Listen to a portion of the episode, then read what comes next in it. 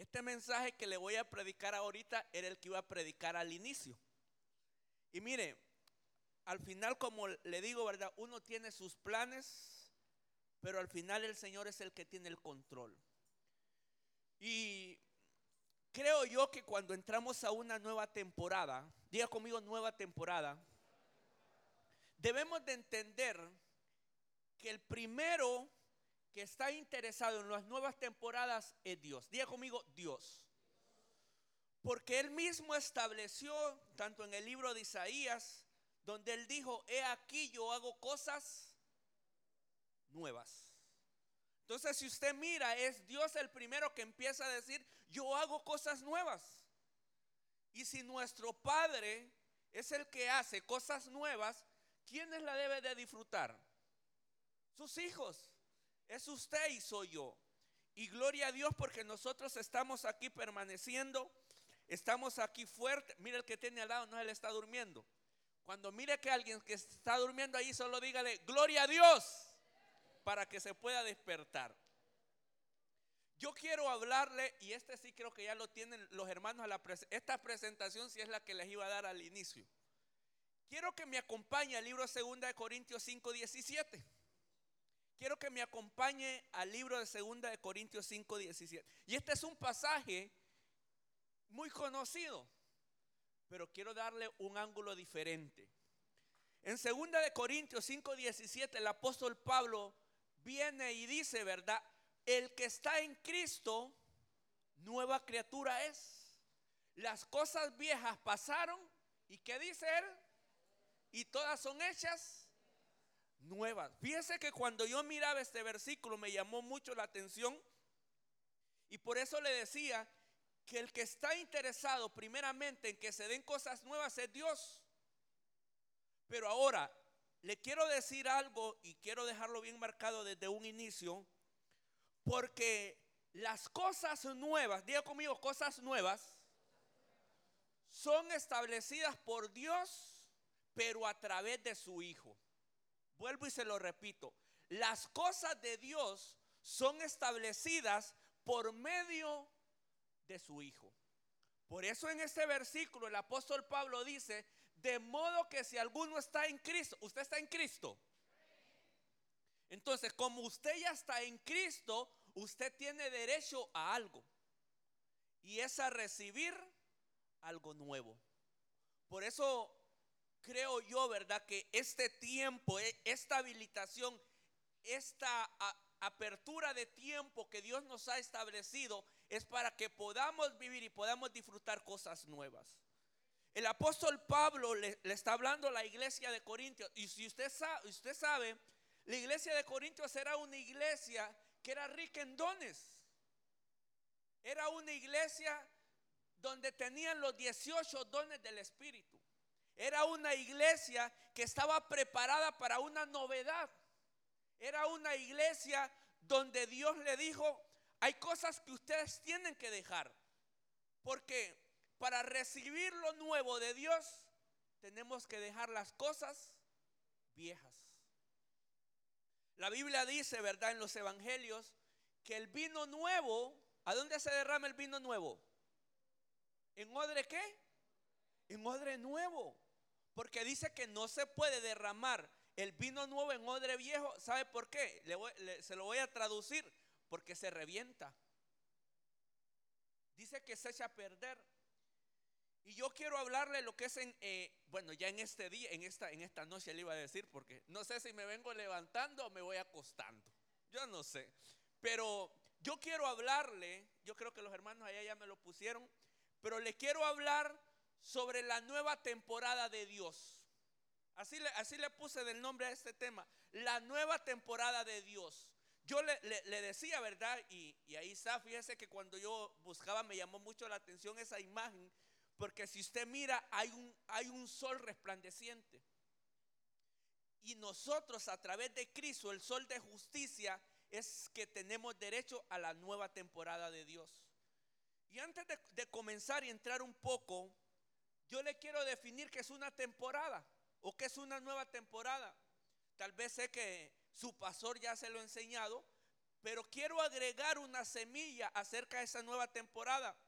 Y dice que temporada es un tiempo donde Dios visita a su pueblo para activar una semilla que puso en su corazón. Vuelvo y se lo repito, ¿qué es una temporada o qué es una nueva temporada? Dice que es un tiempo. Y este tiempo es el tiempo Cairo que Dios ha establecido, donde Él visita a su pueblo, pero no solo nos visita, sino que trae semillas. Trae una semilla, pero lo que hace es que trae una activación para que se pueda manifestar. Ahora, segunda de Corintios 5:17 le, le decía, ¿verdad? Que el que está en Cristo, nueva criatura es. Pero fíjese que hay una versión, y, aquí se la puse, segunda de Corintios 5:17 en la versión NBD. Me llamó mucho la atención esa versión porque dice, por lo tanto, si alguno está unido a Cristo, fíjese que esta versión dice, si alguno está unido. Por eso la Biblia dice en el libro de Juan, separado de mí, nada vamos a poder hacer. Entonces, en la nueva temporada que estamos viviendo, a partir de hoy, el pastor, el pastor nos decía, ¿verdad? Ahorita que un qué interesante es porque Dios me permitió decir que estamos viviendo una nueva temporada a las 12 en punto.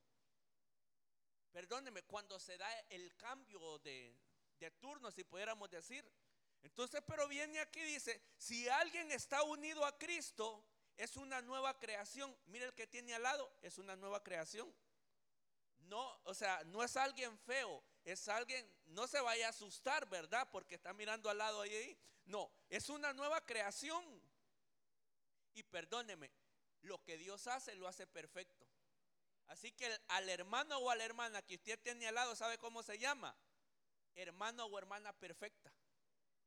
Aunque usted no la mire perfecta, pero delante de los ojos de Dios, usted es perfecto. Dice la Biblia en el libro de Cantares, ¿verdad? Amada mía, yo no miro defecto en ti. Entonces, ¿cómo lo mira Dios? ¿Cómo me mira Dios? Sin defecto. Aunque usted le mire lo que es una arruguita y al hermano que tiene al lado, que tiene al, eh, o al, hermano o a la hermana, perdóneme, Dios lo ve sin mancha y sin arruga. Entonces me llama la atención que esta dice, si alguien está unido a Cristo es una nueva creación. Pero lo interesante de esta versión que dice, lo viejo quedó atrás. ¿Y qué dice esta versión? Lo nuevo, ¿qué ha sucedido con lo nuevo? Hermano, entonces ¿sabe qué es lo que le quiero decir? Perdóneme que me emocione ya lo nuevo ya llegó. Lo nuevo de Dios ya llegó a este lugar.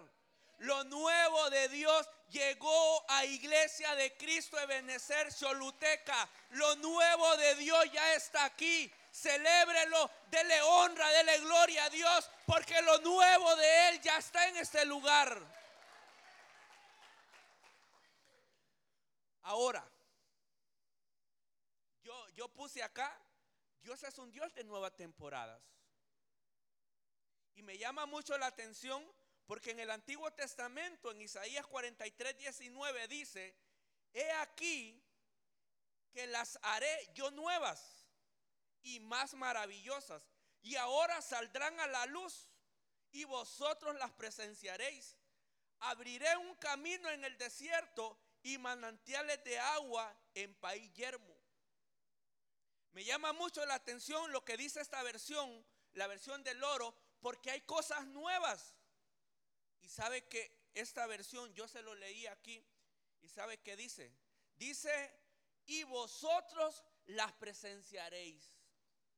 ¿Qué es, lo que, ¿Qué es lo que le quiero decir ya en esta madrugada? que lo nuevo de Dios usted lo va a vivir. Sus ojos van a ver las cosas nuevas que Dios trae. Sus ojos van a experimentar la sobrenaturalidad que Dios trae sobre su vida, que Dios trae para este lugar. Dios es un Dios de nuevas temporadas.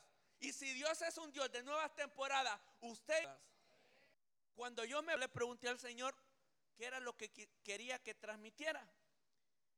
Y fíjese que me puse a buscar ciertos personajes en la Biblia donde tal vez tuvieron un pasado no agradable, donde tal vez usted y yo no les hubiéramos dado oportunidad, como que no les hubiéramos dado una nueva temporada.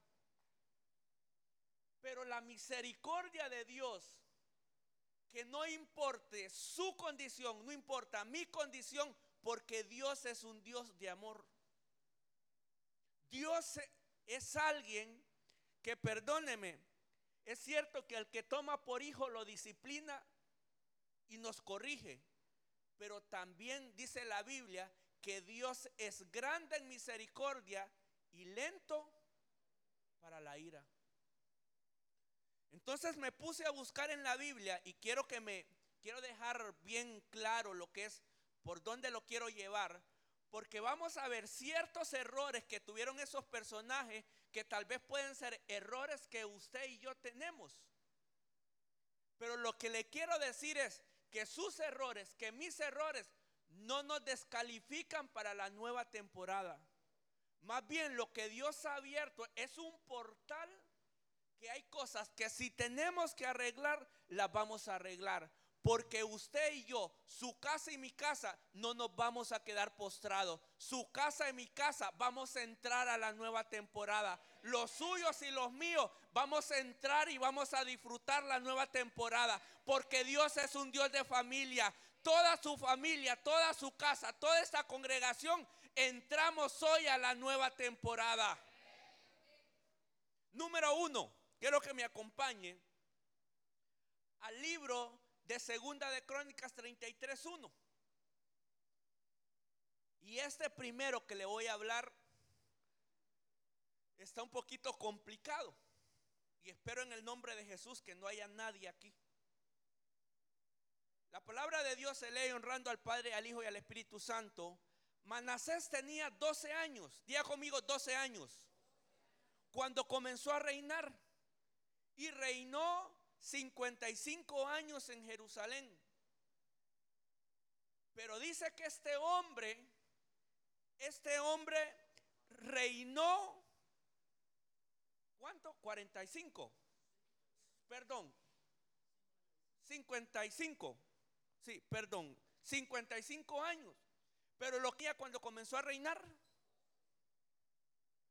Y es interesante porque la numerología bíblica es bien importante. Cuando nosotros hablamos del número 2 en la Biblia, muchas veces nos referimos a autoridad o a gobierno. Qué interesante es, ¿sabe por qué? Porque este hombre empezó con una autoridad y con un gobierno. Pero lamentablemente la autoridad y el gobierno, ¿sabe qué hizo? Para corromperla. Porque si nosotros leemos los versículos siguientes, y esto fue donde me llamó mucho la atención, dice en segunda de Crónicas 33, 2, e hizo lo bueno delante de los ojos del Señor. ¿Cuántos dicen amén? No. Ya se me está durmiendo alguien, ¿verdad? ¿Qué dice que hizo la Biblia? Hizo lo malo. ¿Sabe qué dice la versión Kadosh? ¿Sabe qué dice? Dice que hizo lo maldito. Hizo lo malo ante los ojos del Señor conforme a las abominaciones de las naciones que el Señor había desposeído delante de los hijos de Israel. Me llama mucho la atención, perdóneme, y tal vez lo malo, alguien puede decir, pero lo malo que hizo, que robó. Lo malo puede ser que le mintió al pastor. Lo malo puede ser que le mintió a la pastora. ¿Son cosas malas esas, sí o no? Sí, son cosas malas. Pero este hombre fue más allá de lo malo. Por eso me llama la atención y le digo esa versión K2 que dice, ahora, si yo le, allá se lo puse, ¿qué fue lo malo? Y se puso la imagen de la diosa Astarte en el templo de Dios. Imagínese en lo que empezó a utilizar el templo de Dios para poner un ídolo. Y perdóneme, aquí yo no solo, no solo, no solo hay que meter en cuenta al pastor. También aquí me puedo meter yo, porque hoy en día sí, sí existen lo que son algunos ídolos que se pueden hacer. Pero yo puedo venir al templo con un ídolo en el corazón y no puede ser alguna figurita que yo puedo traer. Sino que puede ser también un ídolo, mi esposa o mi esposa. ¿Qué es un ídolo? Definamos qué es un ídolo. Es todo aquello que se pone en el lugar de Dios. El primer lugar en su vida, el primer lugar en mi vida debe de ser para el Señor. Entonces este hombre dice que puso lo que es la imagen de la diosa Asterté en el templo de Dios. Pero no solo eso hizo. Si, solo eso hubiera hecho, digo, vaya. Pero dice que practicó la hechicería. Hermano, en la casa de Dios alguien que practique hechicería. Y mire, como le digo, como yo no sé nada, puedo hablar con libertad. Me llama mucho la atención que dice, practicó la hechicería, pero no solo la hechicería, ¿qué más practicó? La brujería. Imagínese cómo este hombre se fue encerrando cuando Dios lo había creado, Dios le había dado una autoridad para que gobernara. Pero la autoridad la corrompió. La autoridad, ¿sabe qué? Perdóneme. Voy a, voy a poner este ejemplo. ¿Sabe qué hizo? La autoridad lo echó a perder a él. No la autoridad la corrompió, porque sí puede ser que corrompió la autoridad, pero la, la autoridad, ¿sabe qué hizo? Lo corrompió a él. Pero dice que también se hizo amigo de quién? De espiritistas. 12, de la, 12 del mediodía, hora de meditación. Y se pone allí como un Buda. Se hizo, ¿y también de quién se hizo amigos? como dicen allá por mi pueblo, sácate diablo, júntate, eh, ¿cómo es que dicen? Eh, júntate, jute, échate diablo, creo que algo así dice. Y la Biblia dice, las malas amistades que hacen. Ah, entonces quiere decir que hay cristianos con malas costumbres. Hay cristianos con influencia de espiritistas y de brujos. Pero esto sí es imperdonable, hermano. También hizo qué? ¿Quemar a quién?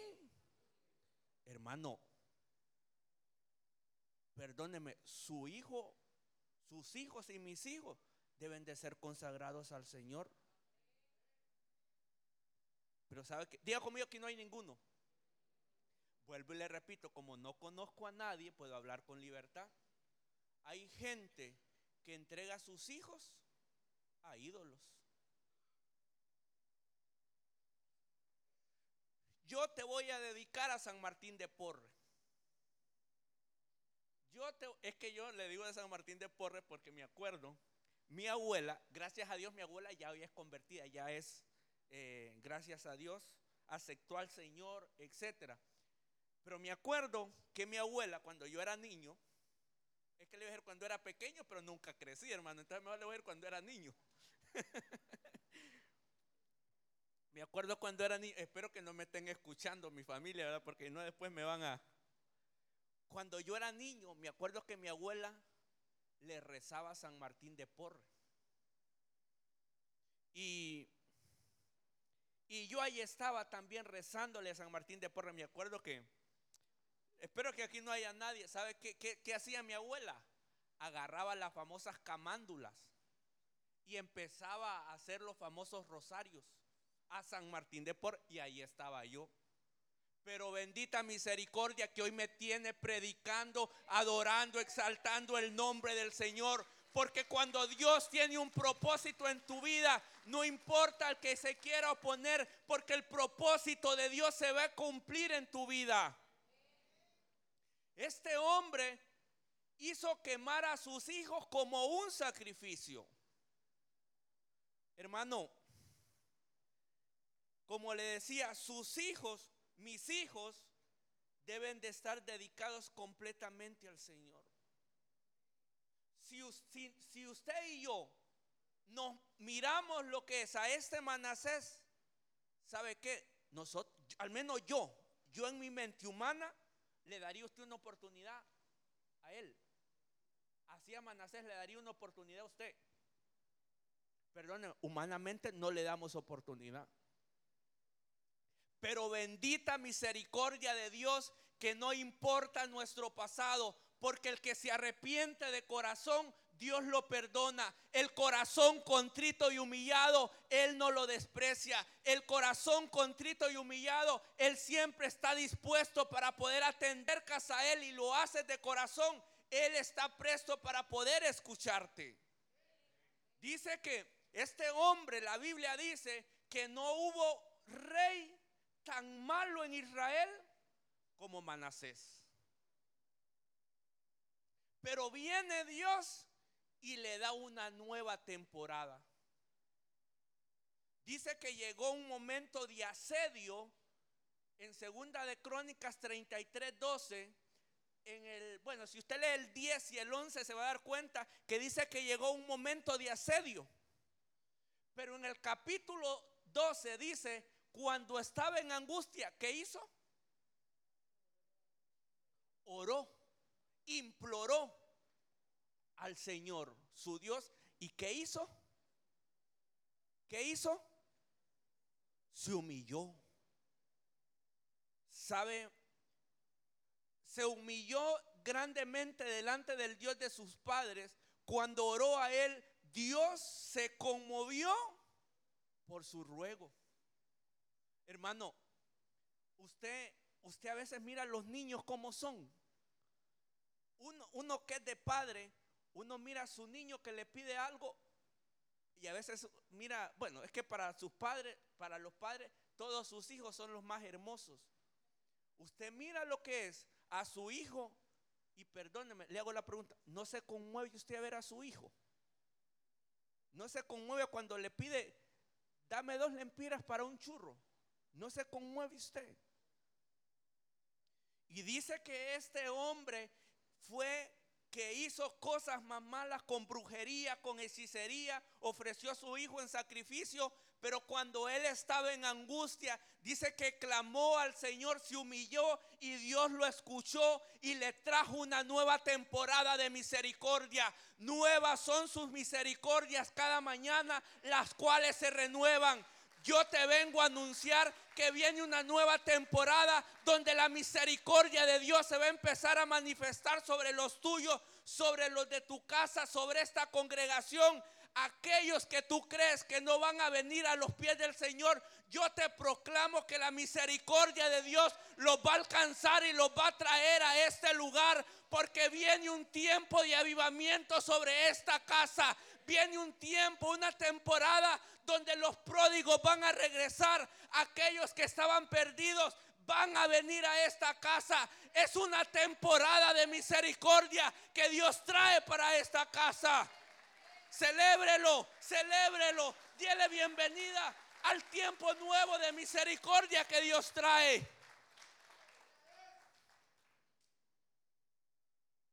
Número dos, pudiéramos hablar mucho de Manasés y aquí pudiéramos hablar también,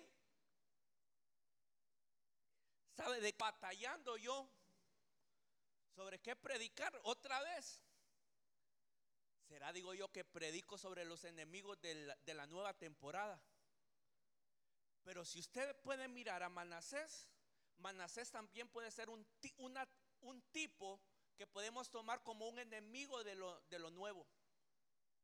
Y es todo lo que aparece ahí la idolatría, la hechicería, la brujería, espiritistas, los brujos, ofrecer los hijos, los hijos a cosas que no son, todos esos son enemigos de la nueva temporada. Pero aquí hay hombres, hay mujeres donde se comprometen a poder acercarse a Dios con un corazón contrito y humillado, porque el corazón contrito y humillado Dios no lo desprecia. Número dos. Número dos. Jonás 3.2. Jonás 3.2. Fíjese que este de Jonás, cuando usted lee el capítulo 1, Jonás era un profeta. O profeta diríamos al inicio, ¿verdad? Porque Dios le dice que fuera Nínive. Y Jonás fue a Nínive. ¿A dónde fue Jonás en el capítulo 1? Perdóneme, fue a Tarsi. Dicen los, significados los diccionarios que Tarsi significa hacerse pedazos. Es como algo trágico. Hermano, mire, la desobediencia es trágica y hay cosas que se desencadena la desobediencia que muchas veces podemos estar viviendo cosas, perdóneme, por nuestra desobediencia. Este hombre en el capítulo 1 Dios le dijo, mira, necesito que vayas a Nínive. Porque allá hay, hay, personas que no son del pueblo, pero yo necesito llevarles una palabra de misericordia. Y dice que Jonás se puso los moños. Mire usted, ¿desde cuándo acá nosotros le vamos a alegar a Dios? Y dice que Jonás se compró un vuelo para irse en un crucero a islas de la bahía. Y cuando, cuando iba en medio del, del mar, se empieza a poner difícil la cosa, hermano. Y dice que los otros que estaban ahí, dice que Jonás estaba dormido. Y dice que le dijeron, oíme vos, Aragán, se lo estoy parafraseando, porque no te despertas vos y le adorás a tu Dios.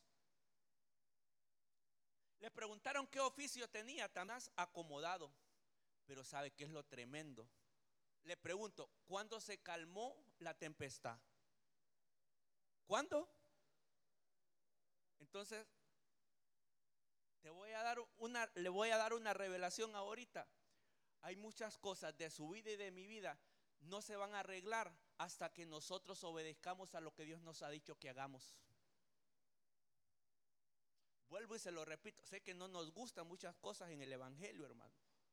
Pero hay cosas en tu vida, en mi vida, que no se van a corregir si nosotros no obedecemos a lo que Dios nos ha dicho que hagamos. Este hombre lo tiran a la mar y ¿qué hizo con las olas? Se calmaron. Solo salió de la barca el desobediente y la barca se puso tranquila. Pregunta, ¿cómo está tu casa ahorita? ¿Está como esas corrientes, esas olas tempestuosas? ¿O está como el mar tranquilo? ¿Cómo está tu, cómo está tu casa? Ah, porque si está los vientos tempestuosos, habría que ver si no soy yo el desobediente que está provocando que mi barca esté moviéndose de un lado a otro. Pero en el capítulo, en el capítulo 2, al final, cuando Jonás estaba en el infierno, dice la versión Huneman, ¿sabe qué hizo? Dice que clamó al Señor y le dijo, cumpliré mis votos y lo que tú me dijiste que hiciera lo voy a hacer. Imagínese hasta cuándo entendió que tenía que obedecerle a Dios. Cuando miramos el Jonás 3.2, viene Dios y le dice, levántate y ve a Nínive. Hermano, y en el capítulo 1, ¿qué era lo que Dios le había dicho? Que fuera dónde? Que fuera a Nínive. Pero el desobediente, por querer tirársela de machito, no, yo no voy a Nínive, yo voy a ir a Tarsi. Hermano, si Dios le dice, tomate esta pastilla, yo no voy a desecharla. Porque si Dios me lo dice, ¿qué es lo que tengo que hacer? Tomármela. Entonces viene y le dice, levántate, ve a Nínive, la gran ciudad. conforme a la palabra grandes.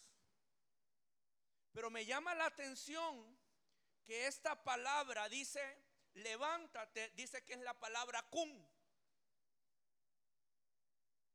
Y dice que la palabra kun significa acondicionar, levantarse, adversario, afirmar, alzar. Pero lo que me llama la atención es que dice que significa armar, pero significa cambiar. Dice que significa cumplir, significa ejecutar, permanecer en pie y significa ratificar. ¿Sabe qué es lo que le quiero decir aquí? Hay cosas que a nosotros nos van a hacer permanecer en pie y una de ellas es la obediencia. Cuando tú estás en obediencia, puede venir algún enemigo, puede venir brujo, puede venir hechicero, puede venir quien sea, pero no van a derribar tu casa, no van a derribar esta iglesia, porque el que obedece, el Señor le dice, vas a permanecer en pie, vas a estar seguro, vas a habitar confiado, porque el que obedece, Dios le da protección.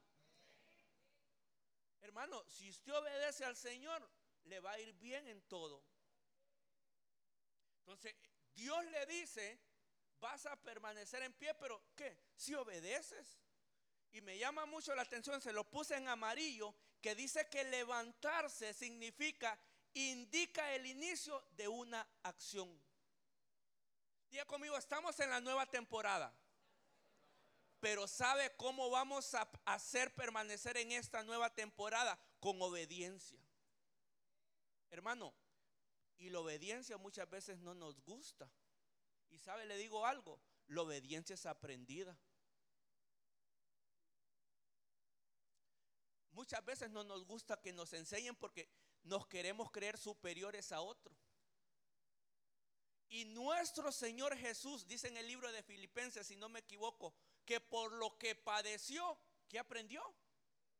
Ah, entonces la obediencia es aprendida.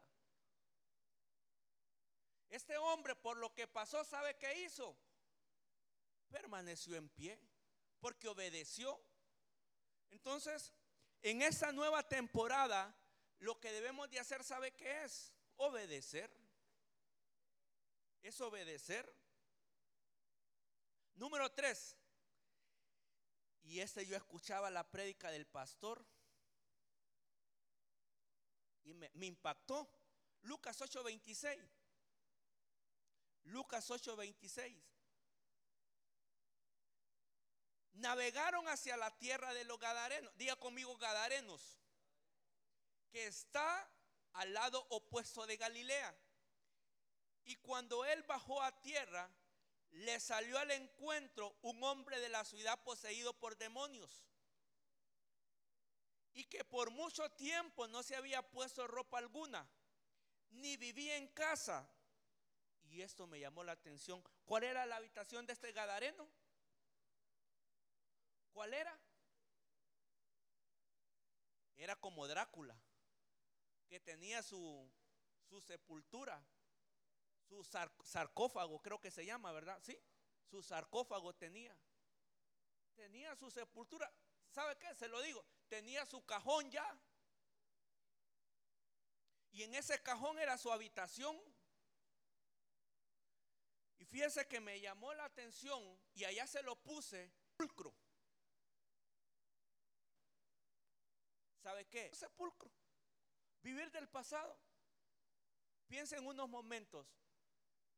Piense por un momento. ¿Habrán cosas del pasado que me están deteniendo? O más terrible, se lo digo. ¿Habrán cosas del pasado que me están haciendo vivir como un muerto? silencio en la iglesia de Cristo de Benecer, diríamos.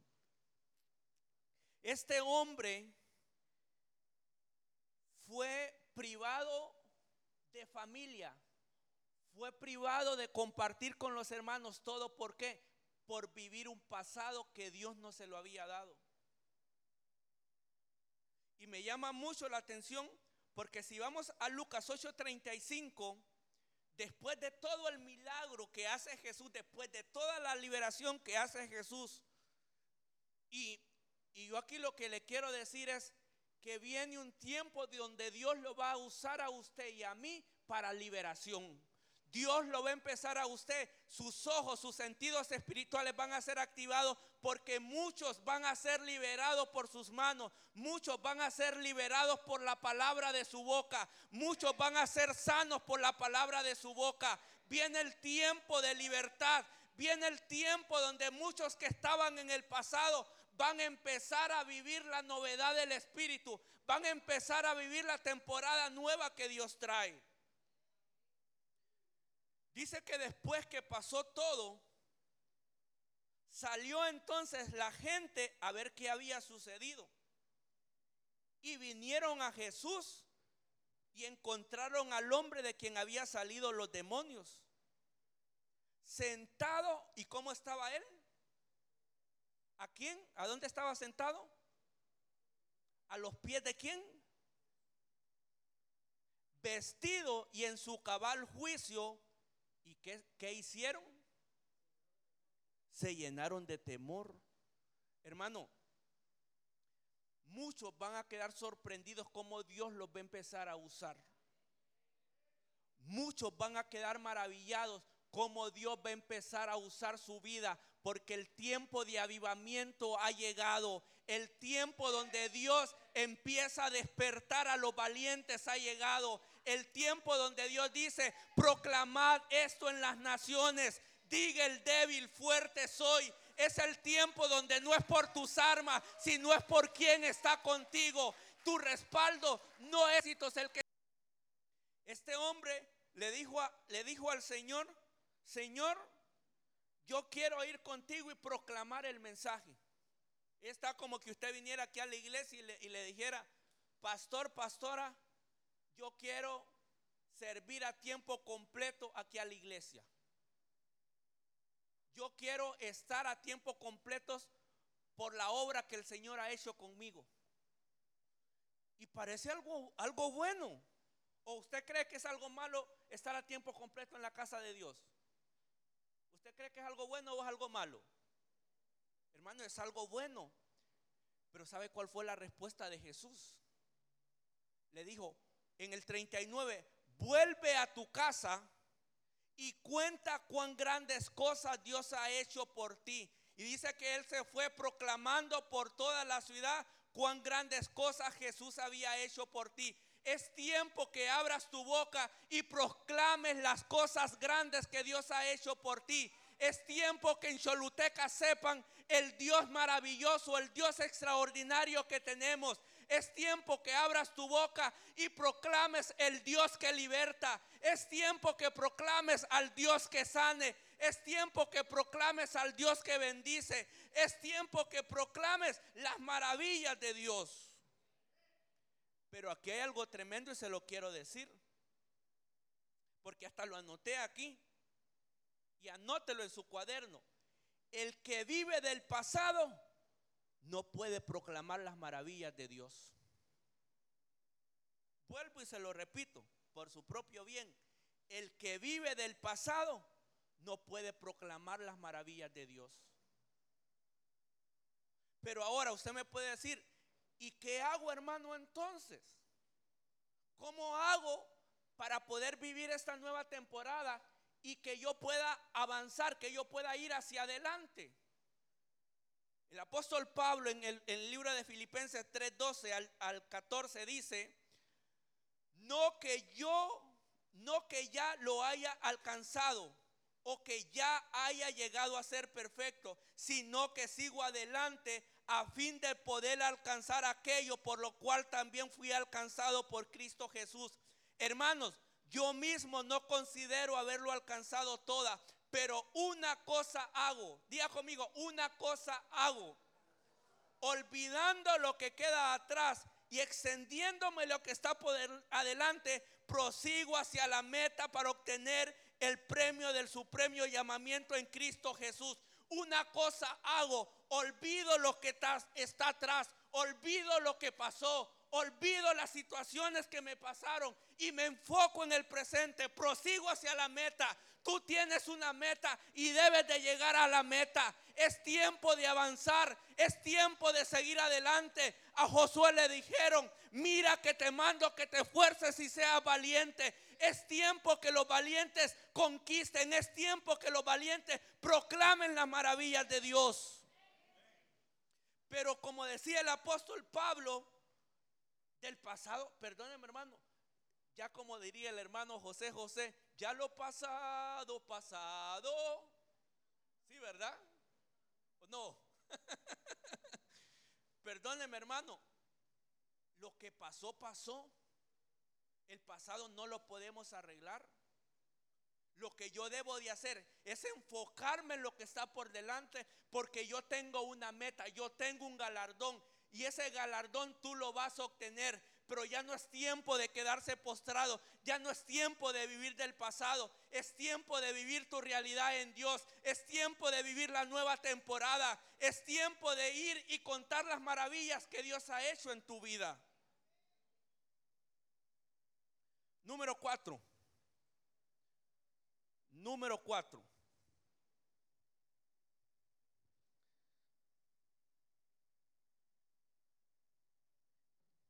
Pastor me dijo que tengo hasta las 5 de la mañana. Aleluya. usted me diría, hermano, usted siga hasta las 5, pero yo me voy a las 3, diría usted. A la 1, a las 2 y a las 3, diría, ¿verdad? Job 42, 10. Quiero que me acompañe. El libro de Job, usted, no hay un hombre en la Biblia, muchos hablan, ¿verdad? La prueba de Job.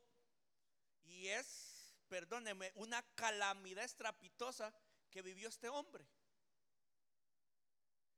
Dicen en, en, Job capítulo 1, capítulo 2, que pierde sus hijos, pierde sus bienes, pierde sus ganados y los robados también diríamos, ¿verdad? Pierde todo. Pierde todo. ¿Sabe qué fue lo único que no perdió? Aparte de la fe, ¿sabe qué no perdió? La mujer. Sí, no la perdió. O sea, no la perdió. ¿Qué, qué mujercita era que no se la quitó Dios, verdad? Dice que la mujer de Job llegó a decirle en medio de la situación difícil, bueno, maldecía tu Dios y morite. Pero viene Job en el capítulo 2, si no me equivoco, y le dice, Jehová Dios dio, Jehová Dios quitó, sea su nombre exaltado, sea que tenga o sea que no tenga, yo siempre voy a alabar el nombre de Dios, porque puede ser en abundancia o en escasez, yo sé de quién dependo y del Dios que yo dependo, sé que me va a cuidar y me va a proteger en medio de todo proceso. Como decía el hermano, ¿sabe qué otra cosa no perdió Job? Lo más importante, su fe. Durante 42 capítulos, Job en ningún momento atribuyó despropósito a lo que estaba viviendo. Yo te quiero dar un consejo. No importa lo que estés pasando, pero guarda tu boca. La Biblia dice en el libro de Pedro que el que quiera ver días buenos que refrene su lengua de hablar el mal. ¿Quieres ver días buenos? Aunque nosotros creemos que estamos viviendo días malos, eso va a pasar. Porque las temporadas pasan. Pero hay cosas en Dios que permanecen y la bendición de Dios permanece. La bendición de Dios sobre tu vida va a permanecer. Esa nadie te la va a quitar porque si Dios te lo dio, nadie te lo va a quitar. Este hombre viene y pasa todo su proceso y cuando llega al capítulo 42, dice que llegaron a verlo sus amigos. Y qué ilógico parece lo que él vivió, que sabe que dicen los, los versículos anteriores de 42.10. Dice que él oró por sus amigos. Y qué interesante es porque la Biblia dice, lo que tengo te doy. Pero ¿qué tenía Job en ese momento? Perdóneme, no tenía nada, más bien lo que tenía era enfermedad. Pero bendita misericordia de Dios que Dios le dijo, ora por tus amigos, y él obedeció, oró por sus amigos, y dice en el capítulo 42, 10, después que, que, que hubo orado, y restauró el y el Señor restauró el bienestar de Job. El tiempo de la restauración, viene el tiempo de la doble porción, viene el tiempo de la sobreabundancia, porque perdiste cosas, pero Dios te dice, viene el se comió la oruga, el saltón, el pulgón y el revoltón.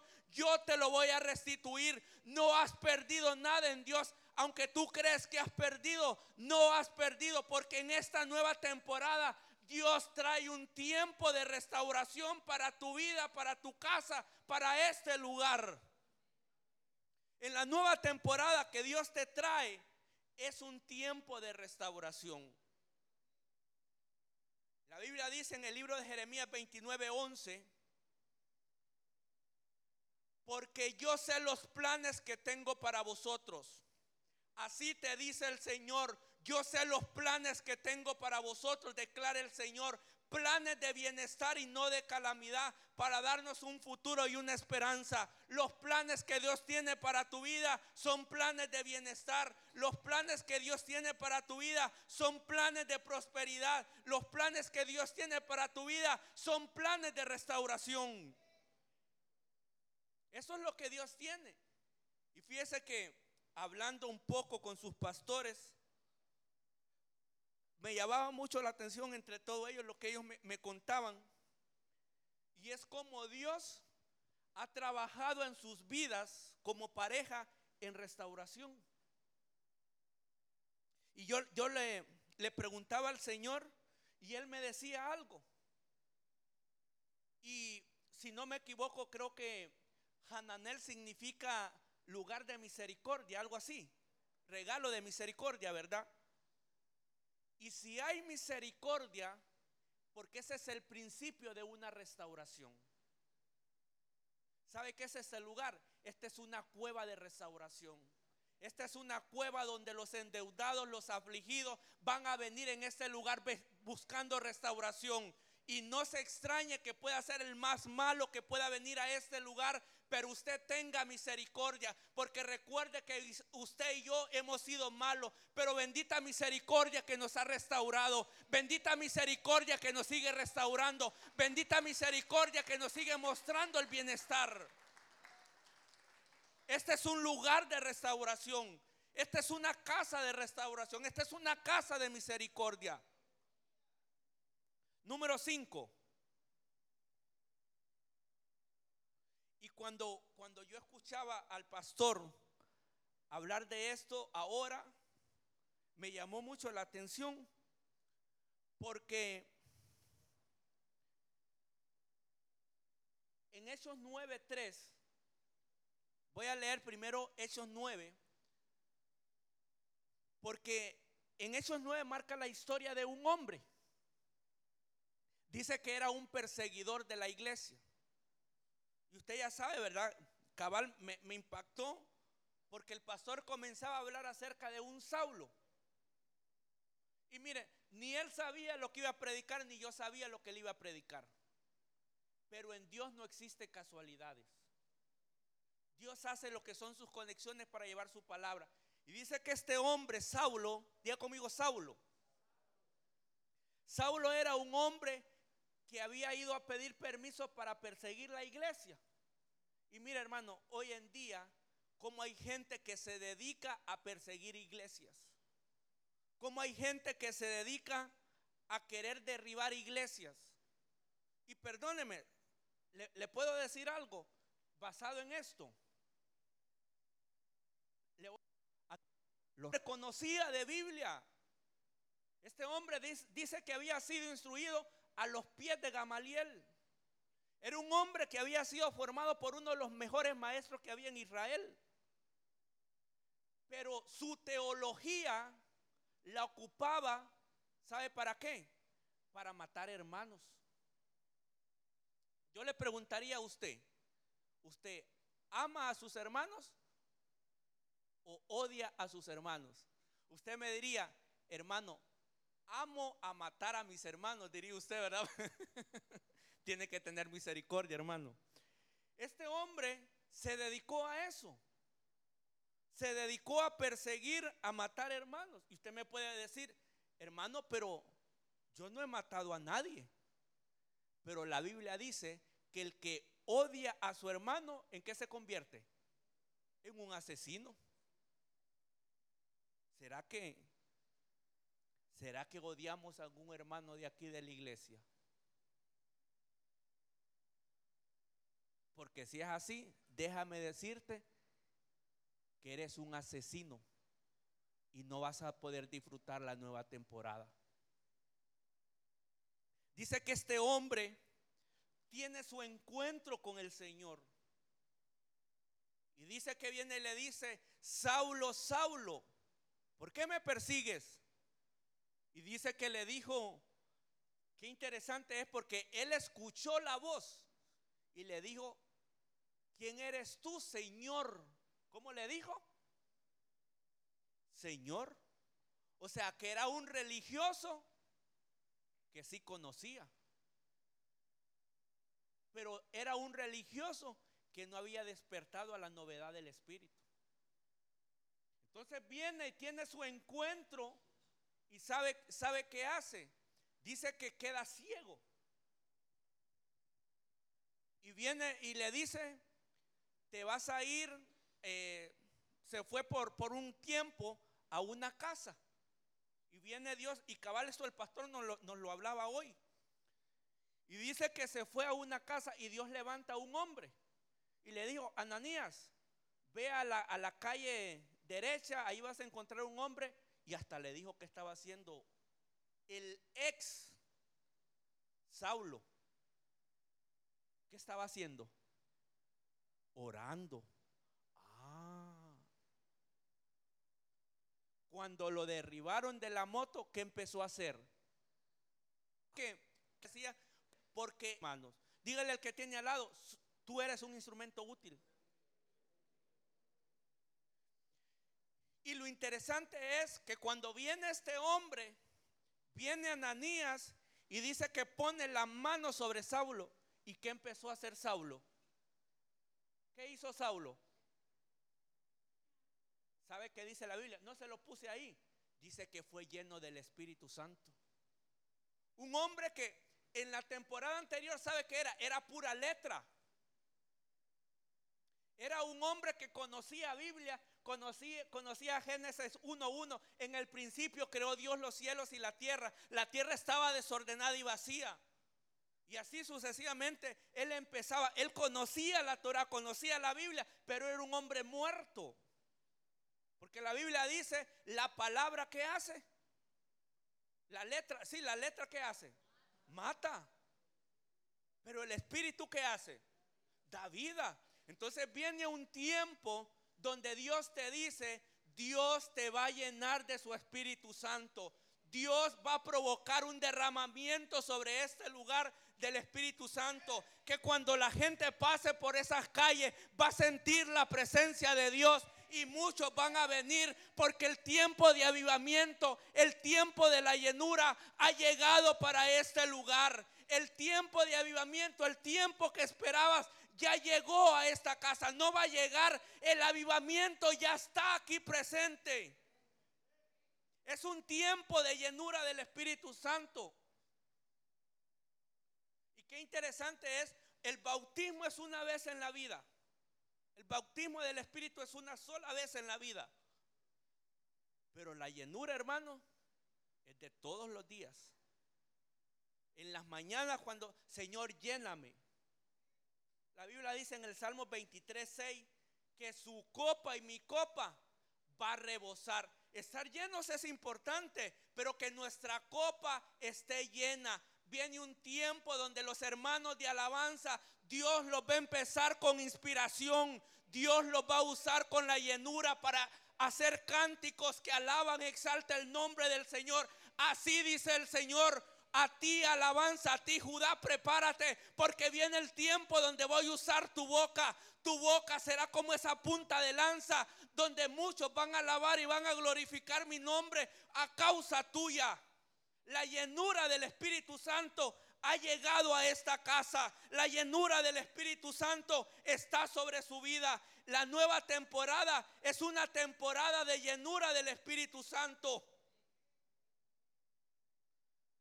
Y cuando nosotros hablamos de este hombre en el capítulo 13, 9, dice que había un falso profeta que se llamaba Bar Jesús. Y aquí es el primer en la primera parte en la Biblia donde dice, entonces, ¿cómo se llamaba antes Pablo? Y esa es la primera parte de la Biblia donde dice, entonces estaba, sé que estaba lleno de...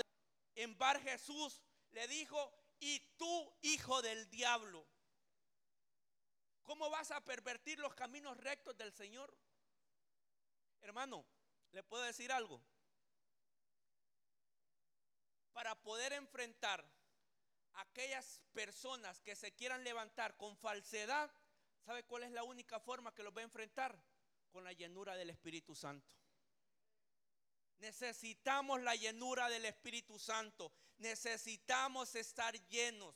Necesitamos la llenura de Dios. Porque solo cuando estemos llenos del Espíritu Santo vamos a poder enfrentar cualquier situación que se enfrente. Número 6. Número 6. Aquí me dijo, llegaste a tu tiempo, pero lo reprendemos en el nombre de Jesús.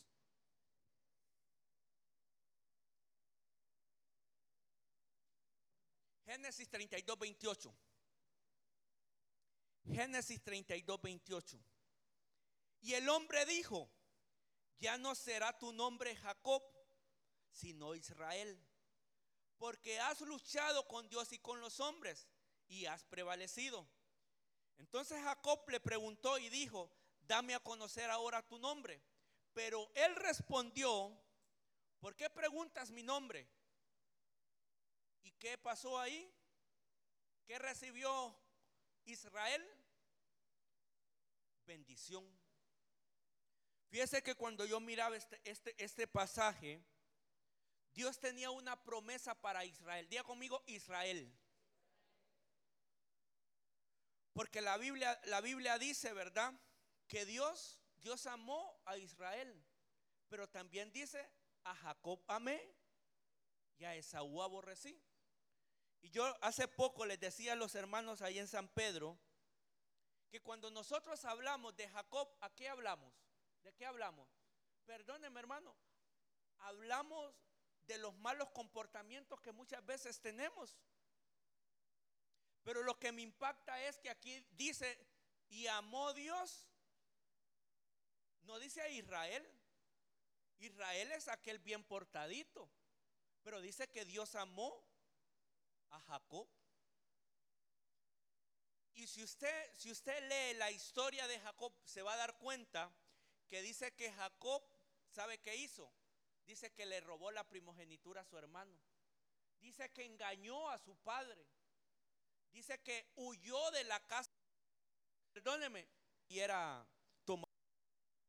Pero cuando tú no ves oportunidad, Dios ve oportunidad. Porque aunque siete veces cae el justo, aún de la séptima se va a levantar.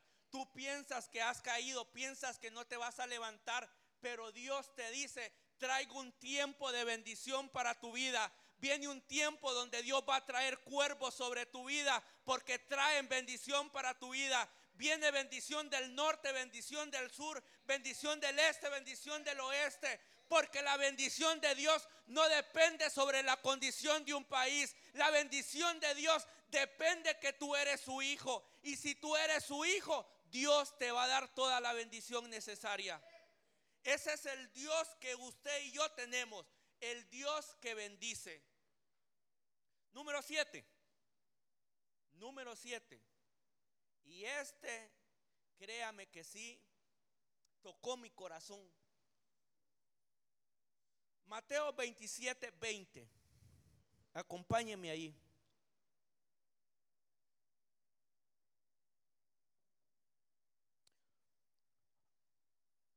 Llegó la, llegó la hora.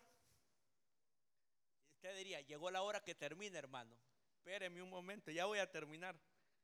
Sí, es. ¿Qué hora es? ¿Qué horas tenemos? Tenemos las tres y media y nos vamos a las seis de la mañana, tenemos tres horas todavía. Llegó la hora donde iban a dictar un veredicto acerca de Jesús. Y usted sabe la historia que Poncio Pilato le tocaba tomar una decisión. Y dice que Dios le, le, dio un aviso a la esposa y le dijo, dile a tu esposo que no se meta con ese hombre porque él es un hombre justo. Y dice que Poncio lo que hizo fue, tomó una, una palangana de agua y dice que se, la, se las lavó. Y dice que él preguntó a la concurrencia, preguntó a los que estaban allí presentes. Pero los principales sacerdotes y los ancianos persuadieron a la multitud que pidieran a quién? A Barrabás. Y que dieran muerte a quién? Y tal vez esto usted ya lo ha escuchado. Pero se lo quiero, se lo quiero dejar. Porque me, me, impactó cuando yo lo miré. Sabe que en la nueva temporada viene un tiempo de libertad. ¿Cómo estaba, cómo estaba Barrabás? ¿A dónde estaba Barrabás? ¿A dónde? ¿De qué nos predicó el pastor anteriormente? De las cárceles. Por eso le digo, él no sabía lo que yo iba a predicar, pero yo sabía lo que sí. O sea, por eso uno entiende los moveres muchas veces como Dios cambia las piezas. Estaba preso. Entonces nos dijo, hablaba lo que es en amargura, hablaba lo que es en odio, hablaba lo que es en menosprecio. Sí puso atención, o ya estaba dormido. No, ¿verdad? Ahorita ya me estoy durmiendo, diría usted, ¿verdad? Dice que este Barrabás estaba en la cárcel. ¿Y sabe qué es lo tremendo que dice la Biblia? Dice que era un hombre incitador de rebelión. Dice que era un hombre, ¿sabe qué? ¿A qué incitaba? Dice que era una persona donde buscaba lo que es como querer derribar al gobierno romano que había. Porque él miraba como que le hacían injusticia a los del pueblo. Y dice, algo, otras versiones dice que era un rebelde. Eso era lo que es Barrabás. Pero póngame atención con esto que yo sé que tal vez usted ya lo ha escuchado. ¿Sabe qué fue lo que me impactó aquí? En el nombre de Barrabás. Y dice, los diccionarios, ¿sabe qué dice que significa Barrabás? Hijo del Padre. Y, y quiero, quiero darle un significado espiritual a esto. ¿Quién era el que estaba preso? Sí, pero ahorita traduzcámoslo. ¿Quién era? ¿El hijo de quién? Le pregunto, ¿usted es hijo del Padre? Yo soy hijo del Padre. ¿No será que todavía hay cárceles que estamos nosotros y necesitamos ser liberados? Pero lo que yo te digo es que Cristo Jesús pagó tu libertad. El precio de libertad ya fue pagada. Tú tienes derecho acceso a libertad. Cristo fue nuestro sustituto por toda aquellas situaciones que teníamos que estar en cárceles. Hermano, perdonen. Un justo fue condenado por alguien que sí merecía la muerte. Un justo pagó el precio de ser condenado a estar en esclavitud por alguien que merecía estar en esclavitud. Por eso es bendito ministerio de la, de la sustitución. Bendito nuestro Señor Jesucristo que nos sustituyó. Bendito nombre de Jesús, el cual Él, siendo inocente, fue sacrificado por usted y por mí. Entonces, en esta nueva temporada, y mire, la Biblia dice que cuando Dios, Dios habla dos veces algo, es que está pronto a hacerlo. Entonces, ¿sabe qué? El Señor está pronto a hacer. A traer libertad sobre esta casa, a traer libertad sobre esta ciudad. Esta ciudad, por el nombre de Cristo, va a ser libre. Dios va a empezar a usar su vida para conquistar almas, para, para libertar almas, porque hay personas que están afuera y necesitan la palabra de la, de la, de la sustitución. Este hombre, Barrabás, significa hijo del Padre. Y lo importante es que nosotros debemos de entender que tenemos un Padre bueno, un Padre amoroso, el cual cada día nos trae libertad. No sé si usted, si usted se ha preguntado alguna vez y dice, ay no, otra vez me traen libertad. Hermano, perdóneme, hay cosas que nosotros no sabemos si estamos cautivos. Hay cosas de nuestros ancestros que necesitamos ser liberados. Hay cosas que nuestros ancestros hicieron y en nuestra genética muchas veces recorre esa sangre. Pero por eso necesitamos el sacrificio de Cristo. ¿Sabe para qué? Dice Tito 2.14, quien se dio a sí mismo por nosotros. ¿Sabe qué? Se lo puedo decir. Quien nos sustituyó. Quien se entregó por nosotros. Y dice, para redimirnos de qué? ¿De toda qué? De todo pecado, dice. ¿Sabe que iniquidad es uno de los grados más, más, más altos de falta? Tenemos eh, pecado, iniquidad y transgresión. Son los tres niveles de falta que nosotros podemos hacer. Perdón, iniquidad es el más alto. Quiero corregir. Iniquidad es el más alto. Muchas veces nosotros podemos caer en iniquidad. Perdóneme, ya cuando se habla de iniquidad, ¿sabe qué es? Es una mancha en el espíritu. Es una mancha, perdóneme, aquí se necesita administración y liberación. Por eso dice que vino para redimirnos de toda iniquidad y purificar para sí un pueblo para posesión suya, celoso de buenas obras. Este sacrificio de Cristo lo que hace es que nos marca un tiempo de libertad. En primera de Pedro 2.14 dice, y él mismo llevó de que muramos que por sus heridas sanado. Por sus heridas fuiste sanado. Yo no sé si los hermanos me pueden poner en el resumen. La nueva temporada que Dios trae es un tiempo donde Dios viene a anunciar cosas nuevas. Viene a anunciar, ¿sabe qué? Como Manasés, no importa lo que haya hecho usted, no importa lo que haya hecho yo. Si me acerco a Dios de todo corazón, con corazón contrito y humillado, Él me va a mostrar misericordia. Jonás, ¿sabe qué? Me marca lo que es un tiempo de obediencia. El Gadareno, ¿sabe qué? seguir hacia adelante, seguir hacia el supremo llamamiento que Dios tiene, seguir hacia la meta. Job, un tiempo de bienestar, un tiempo de restauración. Pablo, la llenura del Espíritu Santo. Israel, ¿sabe qué? La bendición de Dios. El que es primogénito tiene derecho a la bendición. Usted y yo somos hijos de Dios. No hay más alto grado que Dios nos ha dado, ¿sabe de qué? De que somos sus hijos.